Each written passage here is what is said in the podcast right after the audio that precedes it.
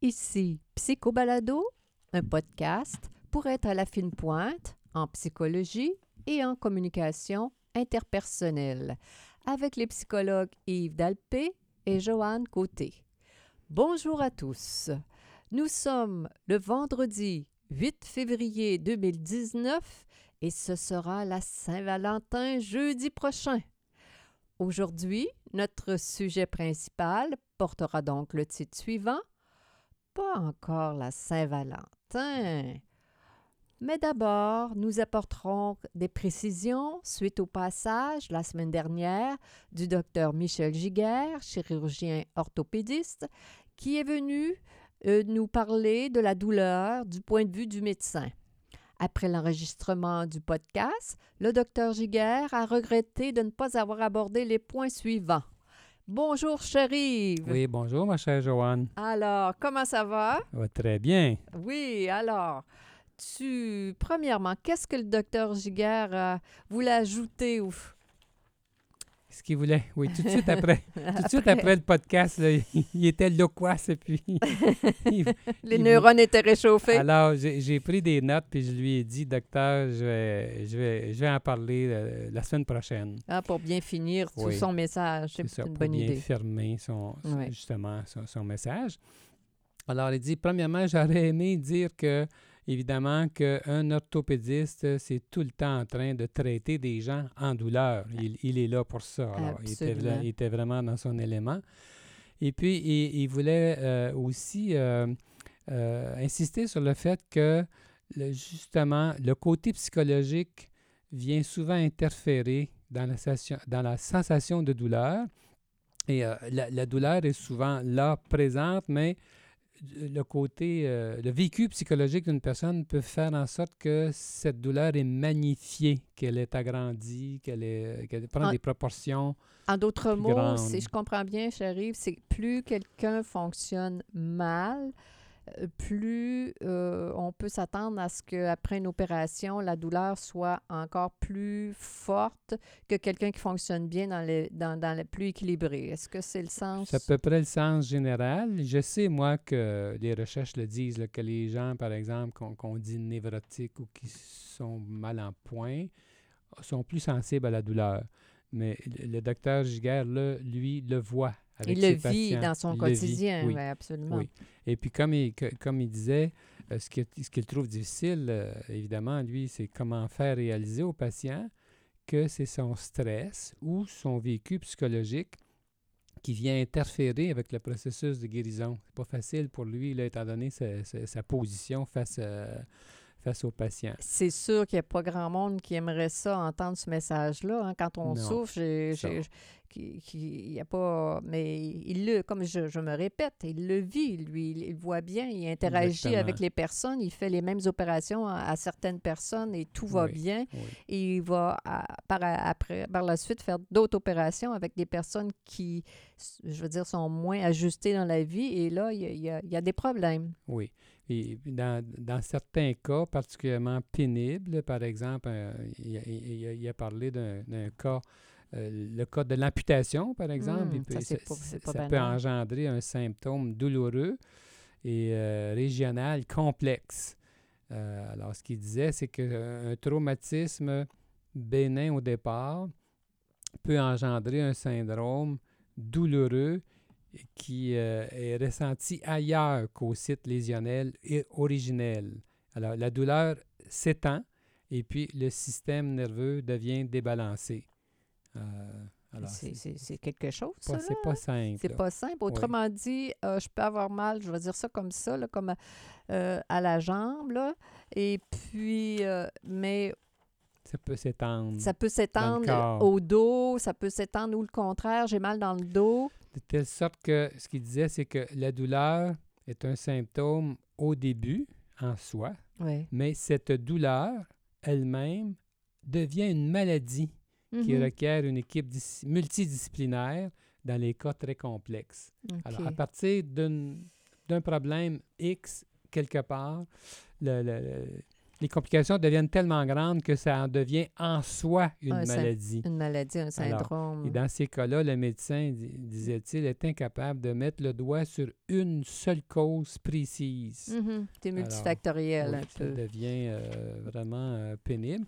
Puis il a abordé aussi la- l'aspect des bénéfices secondaires dans la douleur. C'est-à-dire, Il y a des gens, évidemment, qui ont avantage à souffrir On euh, pour en retirer des bénéfices. peux-tu parler de personnalité dépendante? C'est ça Lui- me- c'est lui- des gens qui... Probablement que le docteur Giguère n'est pas familier avec euh, la typologie, euh, tout ce qu'on ce qu'on appelle les troubles de personnalité dépendante, là, les gens qui, qui malheureusement se mettent dans une position de faiblesse pour attirer l'attention.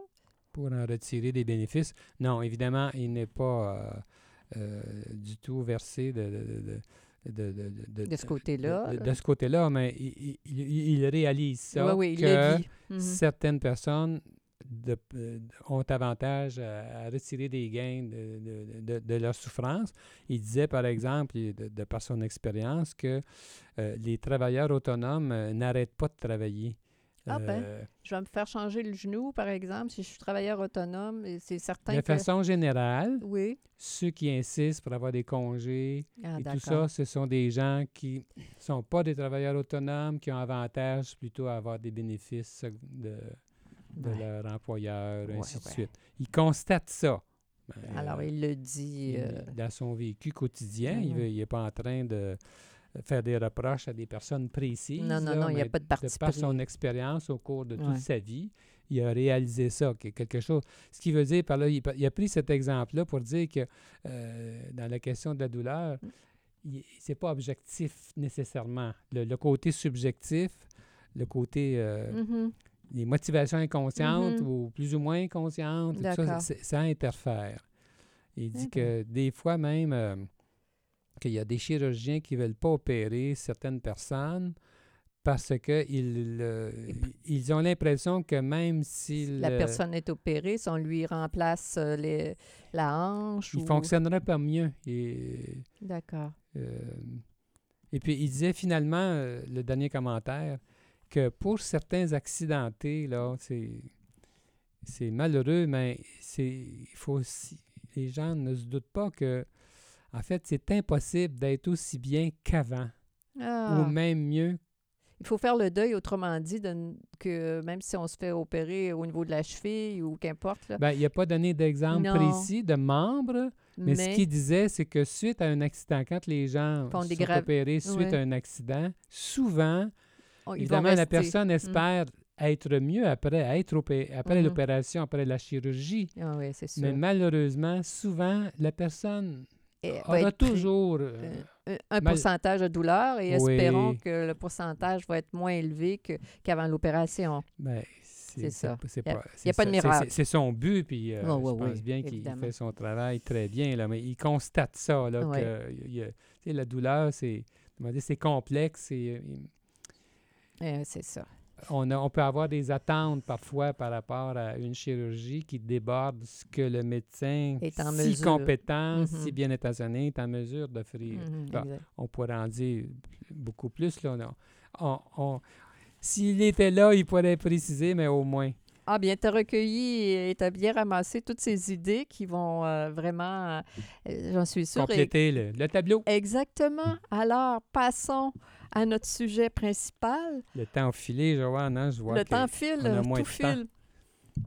Pas encore la Saint-Valentin, mais qu'est-ce que ça veut dire? Pourquoi il y pas en a qui n'aiment pas ça, fêter la Saint-Valentin, la fête de l'amour, la fête des amoureux? Tu Pourquoi? sais que c'est pas tout le monde qui est si excité que ça, là, de, Ben, d'exprimer son amour, son affection. euh, son attachement, son On engagement. s'imagine facilement, je sais pas, si on est spontané soi-même, que tout le monde. Tout le monde le vit la même chose. pas, on le sait, c'est pas on ça sait parce que hein.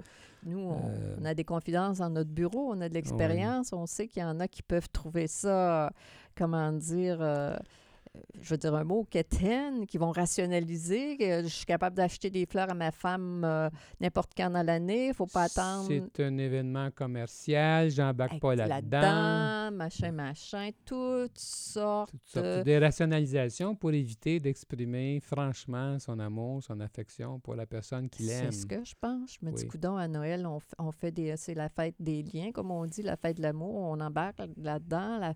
à nos anniversaires de naissance, on, on souligne l'anniversaire. Puis pourquoi ne pas se laisser aller euh, à la fête des amoureux? Mais notre sujet, ça serait de voir justement pourquoi les gens ont du mal à se laisser aller. et pourquoi on, peut... premièrement, les, façons de, de, ne pas exprimer l'amour. Hein, si, on, glissait un mot là-dessus, on le sait. Là, Il y en a tellement, Les silences euh, à la maison, l'absence de contact visuel, la froideur, même les querelles, euh, toutes des façons de tenir l'autre à, une certaine distance, entretenir des rancunes. Euh, faire des gestes qui agacent l'autre ou qui l'inquiètent, comme, euh, je sais pas, moi, trop dépenser, euh, consommer de l'alcool. des drogues. trop de temps passé sur l'ordinateur. Puis faire exprès pour éviter d'être trop attrayant physiquement, hein, être trop belle dans le cas d'une femme. trop élégant. Euh, même des fois, les dysfonctions sexuelles, d'après moi, sont utiles euh, dans cette démarche de distanciation du conjoint. Et tu veux dire euh, quelqu'un qui est en santé physique, puis qui a du mal avec, on va dire, quelque chose de concret, avec ses érections ou avec le désir? ça peut être utilisé pour mettre de la distance. L'anorgasmie, par exemple. Mmh ben euh, ça, une femme peut penser que ça ferait trop plaisir à son mari, hein, euh, qui se rapprocherait, qui se rapprocherait trop d'elle, euh, qui deviendrait plus amoureux et tout ça. Donc, elle peut inconsciemment saboter. Saboter, c'est un peu ça, là. En sabotant ça, elle sabote son lien aussi. Hein. C'est comme si, de manière inconsciente, les gens préféraient, préféraient dis-je, payer la facture de la distance à, à celle de prendre le risque d'être moins distant, euh, d'avoir, bon, tu parlais d'activité sexuelle, tu parlais d'apparence physique, de trop, bon, c'est moi qui dis trop travailler, trop... Les gens vont, vont pas s'ajuster suffisamment parce qu'ils ont peur d'être trop proches de la personne qui les sont aiment. Pas sont pas à l'aise avec l'expression de l'amour parce que justement, ils veulent pas être trop proches. Pas être trop proche, pas être trop intime. Faut, ça peut pas, ça, on peut pas goûter à ce, à cette belle qualité de la relation parce que derrière nous, possiblement, moi, on, fait l'hypothèse comme psychologue qu'il y a des peurs qui entourent cette euh, difficulté de se laisser aller dans le, le flux, le flux de l'amour. Dans, il, y a des raisons, autrement Il y a des raisons, euh, bien entendu, elles sont inconscientes, n'est-ce pas, cher ami? C'est que ah, euh, on a l'impression que tout le monde désire un grand amour. Ardemment. Mais c'est pas vrai.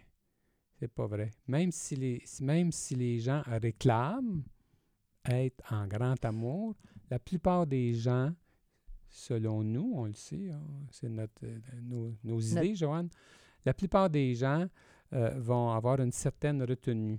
Ah, mais ce qui me frappe, pour aller dans, dans ton sens, Yves, c'est de voir que la plupart des gens qui vivent sur Manhattan, à New York, sont célibataires. C'est ce qu'on dit. C'est ce qu'on dit. La euh, et le pourcentage aussi de célibataires en, à Los Angeles, des choses, il y a beaucoup de gens célibataires, alors ça, ça va dans ton sens parce que quand on écoute euh, tout le monde qui, qui désire le grand amour, qui désire rencontrer quelqu'un avec qui il partagerait beaucoup de points en commun, avec qui il y aurait beaucoup de plaisir. Et force est de constater qu'il y a des endroits sur la Terre, je ne connais pas tous, évidemment, qui, qui, qui ont peur de, de, de, se laisser aller. Ils disent une chose d'une main, puis de l'autre, ils font autre chose. Alors, ça peut être des gens qui sont célibataires, mais euh, notre propos, c'est peut-être que même parmi ceux qui sont en couple, ceux qui sont en amour, ben, ils peuvent avoir beaucoup de difficultés à être si proches que ça, à être, ça, peut être si, ça peut être plus difficile qu'on pense de, de, dire à l'autre qu'on l'aime. De le dire, euh, que ce soit verbalement, mais que ce soit, comment dire, de, de, faire plaisir à la personne qui, qui, est devant nous au quotidien, qu'on sente que, comment dire, qu'on... Je, je reviens avec cette idée-là, que le pouvoir est bien équilibré entre les deux personnes. On prend plaisir à faire plaisir à l'autre sans être son caniche, sans être son, dominé par l'autre. Et on, on sent que l'autre nous rend l'appareil. Comme des fois, je me dis, hein, ça fait du sens pour toi? Euh, on pourrait euh, peut-être euh, parler des peurs qui sont reliées justement À l'amour. à l'amour, à l'intimité. Qu'est-ce qui retient?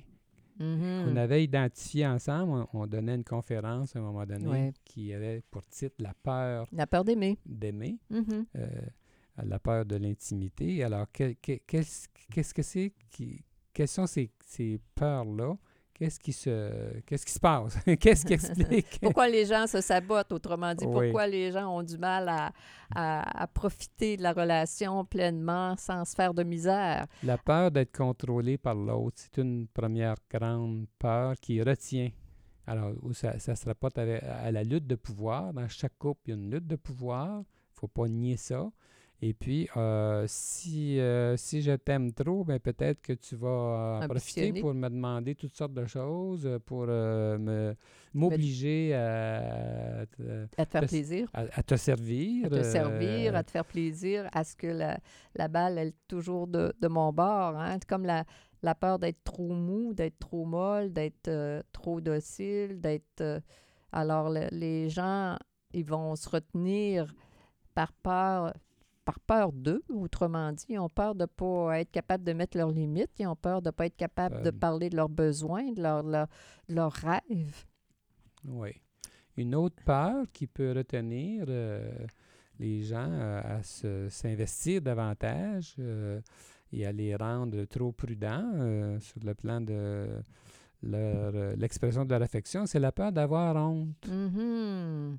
Hein, c'est, la Ça, transparence de soi est à l'opposé de, de cet autre ennemi de l'intimité, la honte. les gens qui vont cacher leur vie, qui vont cacher leur, euh, comment dire, leur revenu annuel, leur, euh, leurs préférences, leur, euh, les gens, il y en a, il y a toutes sortes de stratégies là, pour euh, pas être capable de dire totalement tout ce qu'ils pensent à l'autre. Être transparent. Être transparent, même si ça n'a pas, comment dire, même si on fait des erreurs, je vais dire ça comme ça, on, on est spontané, on donne nos raisonnements, nos, nos- on livre nos émotions, sans avoir peur d'être, d'avoir honte que l'autre nous trouve ridicule. si je suis trop proche de toi, de l'autre, l'impression que je peux en retirer, c'est d'être jugé défavorablement, C'est comme d'être si la, d'être critiqué, Mhm, la personne pensait perdre des points au lieu d'en gagner. d'être attaqué, d'être diminué, rabaissé, d'être vu comme inadéquat, incompétent, faible, inférieur, petit, insignifiant, mauvais,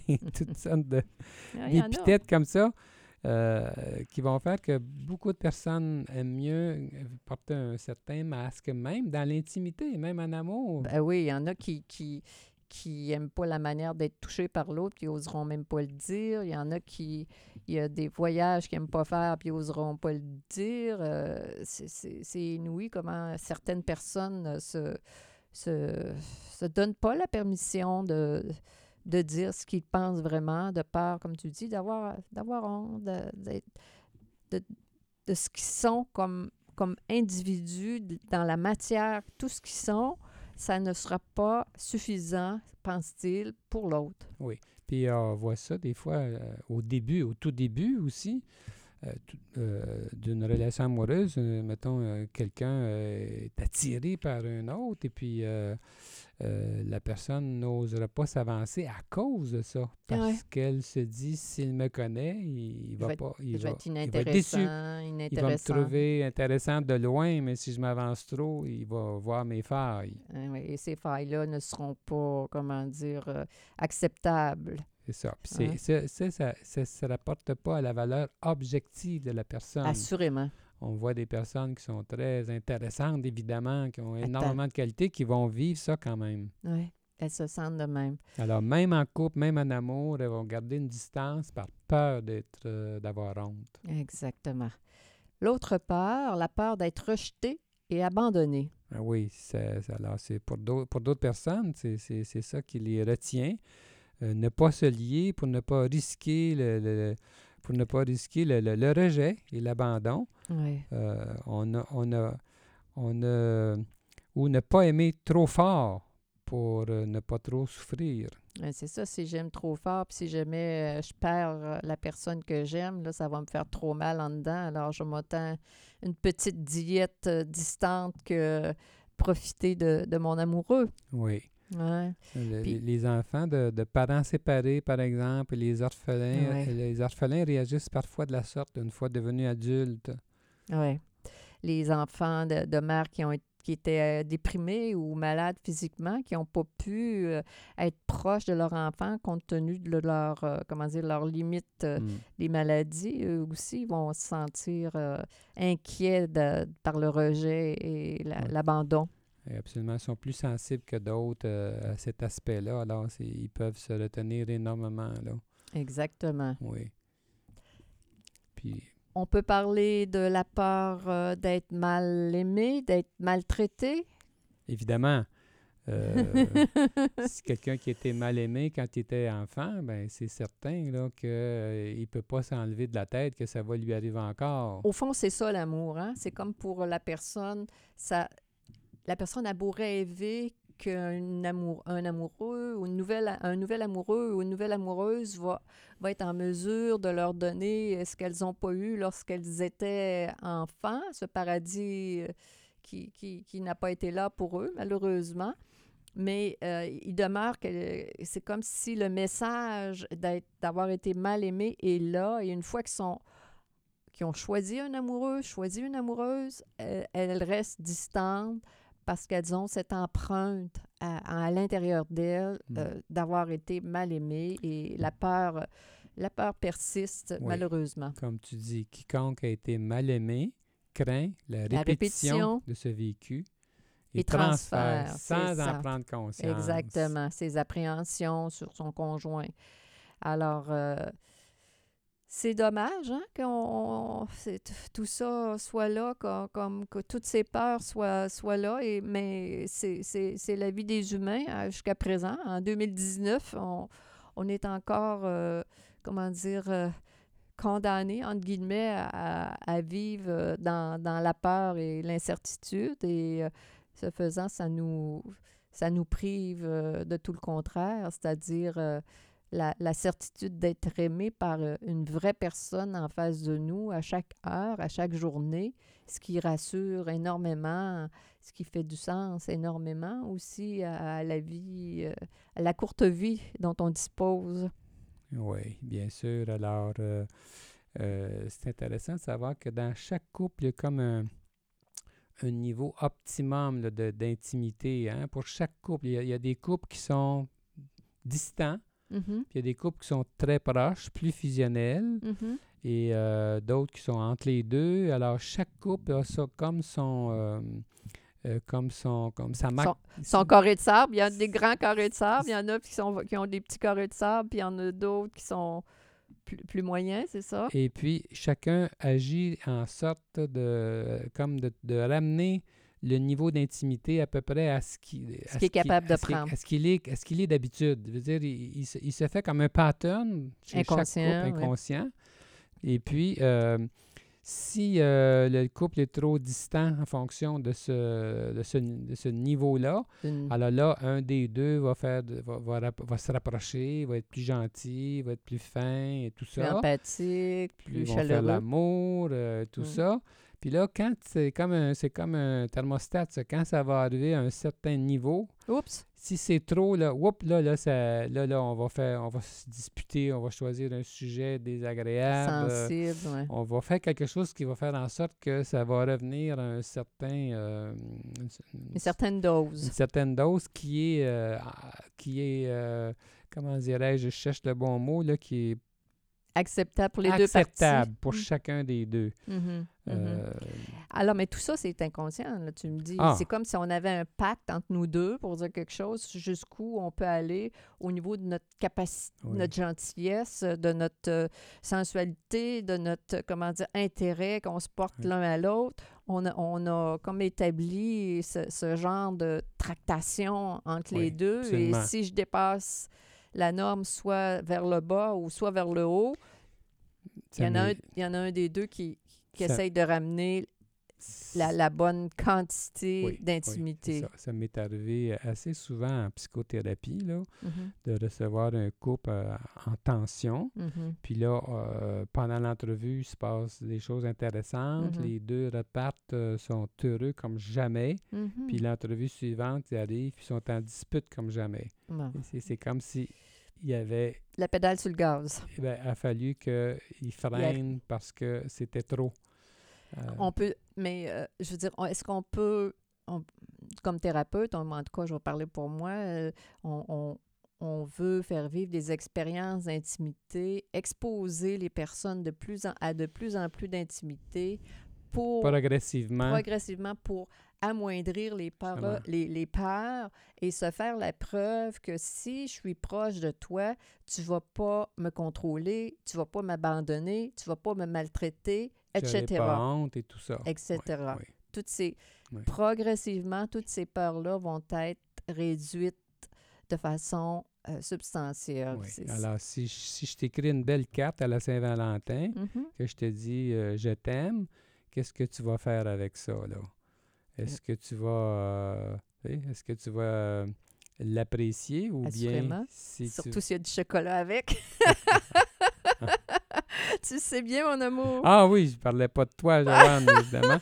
Euh, parce que en préparant le, le podcast d'aujourd'hui, tout à fait par hasard, je suis tombé sur ta carte de la Saint-Valentin de l'année dernière. Je n'en revenais pas. Il était dans le livre là, où je voulais chercher des renseignements.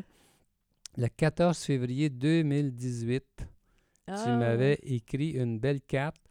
Et puis ça commençait comme ceci. Douce France, doux pays de mes vacances, parce qu'on arrivait d'un voyage euh, dans la belle France qu'on adore.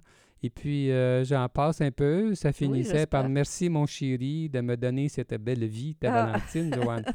Alors, faut croire que tu n'as pas trop de difficultés avec la proximité. Ah ben, je dirais la même chose, cas, mon cher ami. Ça me fait plaisir un an plus tard. Ouais.